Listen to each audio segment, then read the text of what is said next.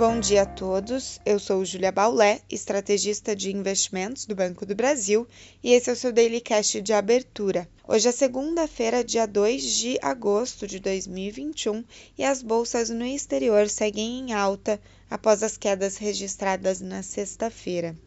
Essa alta reflete resultados corporativos divulgados a exemplo do HSBC e surpresas positivas dos dados do PMI.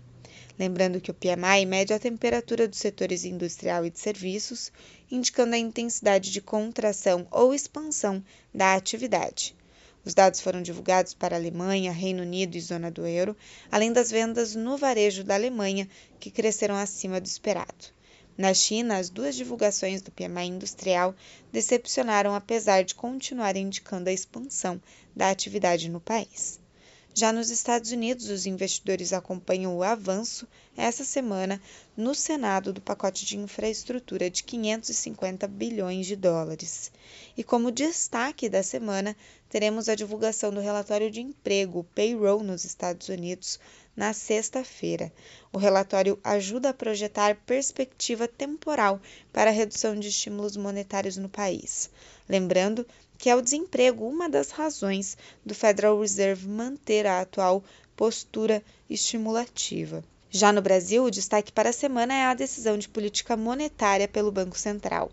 A decisão é comunicada na quarta-feira após o fechamento dos mercados e a aposta é majoritária de uma elevação em um ponto percentual da Selic. Já o destaque de política da semana refere-se à retomada dos trabalhos legislativos, o que deve aumentar a movimentação do cenário político e, por consequência, trazer volatilidade para os mercados locais.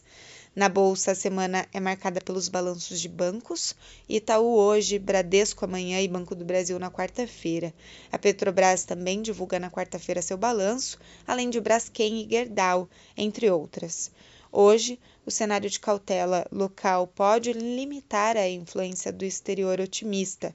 O movimento de fora pró-risco beneficia a bolsa, curva de juros e câmbio. O dólar segue em queda e, portanto, as moedas emergentes de países ligados a commodities avançam contra a moeda norte-americana. Um bom dia a todos e até a próxima!